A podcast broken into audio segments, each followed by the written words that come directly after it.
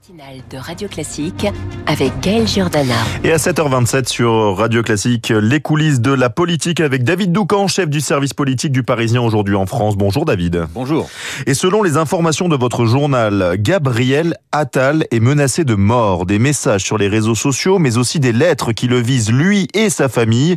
En cause, la ligne de très grande fermeté du ministre de l'Éducation sur la laïcité. Oui, des menaces proférées depuis la France, mais aussi en provenance de pays étrangers musulmans comme la Turquie ou l'Indonésie. Gabriel Attal a toujours, selon nos informations, déposé des dizaines de plaintes. Les menaces ont commencé à fleurir dès la rentrée scolaire début septembre avec la décision d'interdire la baya dans les établissements scolaires. Le lien entre cette interdiction et les messages menaçants ne fait pas de doute et ils ont continué, bien évidemment, aussi après l'assassinat du professeur Dominique Bernard et les interventions médiatiques de très grande fermeté du ministre, notamment vis-à-vis -vis de ceux qui ont choisi de perturber les cérémonies d'hommage. Est-ce que c'est surprenant? Eh bien, il ne faut euh, jamais considérer que des menaces de mort soient banales. Mais, en effet, ce n'est pas surprenant. L'islam radical a choisi de faire de la République son ennemi.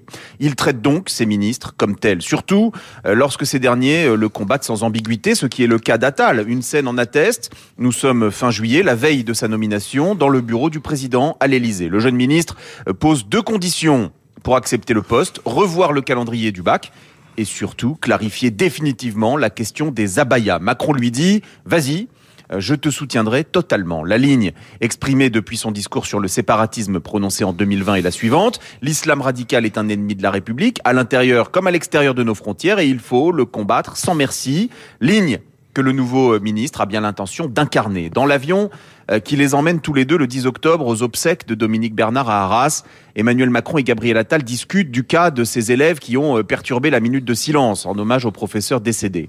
Dans l'habitacle du Falcon, le président dit l'éducation nationale ne doit pas baisser les bras dans la prévention de la radicalisation et, et pour les élèves déjà radicalisés, on doit pouvoir les sortir. Ce que le ministre a officiellement annoncé quelques jours plus tard. Je cite Gabriel Attal, je prendrai toutes les mesures d'exclusion qui sont nécessaires dès lors que cela protège les personnels de l'éducation nationale. Le combat contre l'islam radical à l'école, dans le sport, partout où il s'insinue sera long, difficile et le dénouement est incertain. Mais une chose est sûre, la parenthèse Papendiaï au ministère de l'Éducation nationale est refermée. Merci beaucoup pour cette analyse, David Doucan. Très bon week-end à vous et à Merci. bientôt À sur Radio Classique. La météo.